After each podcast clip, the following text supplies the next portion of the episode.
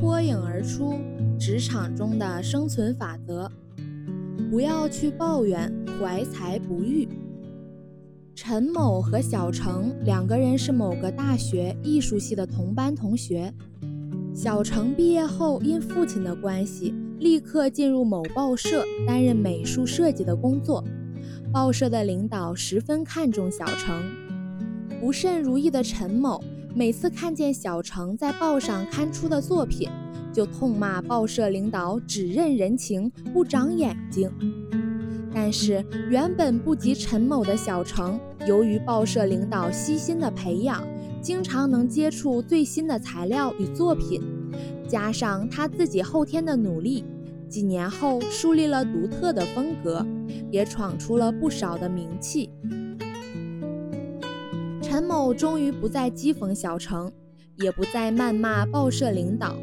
因为长久的怨天尤人，使他一时的怀才不遇变为真正的外强中干，作品的水准已经远远落后于小程之后了。在社会上诚然存在着许多不公平的事，但是你需要做的便是寻找打破的方法，是加倍的努力以求出头，使自己的能力不断增强。还自己一个公平的世界。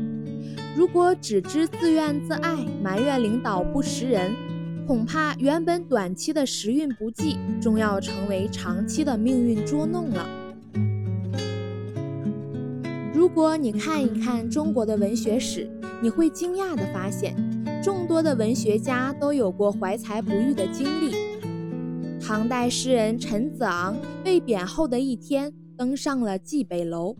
缅怀亡古，遥思未来，怀才不遇的愤慨之情，知遇难求的孤独之感油然而生，将胸中郁积的不平之气凝成了一首千古绝唱。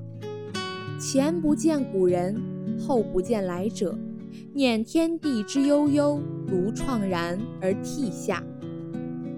仅从先秦到唐代，就有屈原、司马迁、嵇康。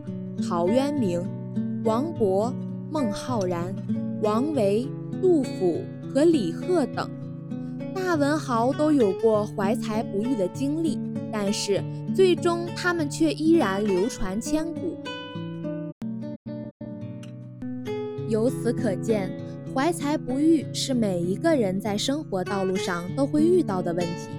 但一味的感叹怀才不遇，并不能帮助自己摆脱困境。反而只能使自己越发沮丧，丧失斗志。因此，在工作的言行和态度上，不要流露出怀才不遇的心态，这在无形中会给你的事业增加不少压力和阻力。同样，你也不能流露出大材小用的心态。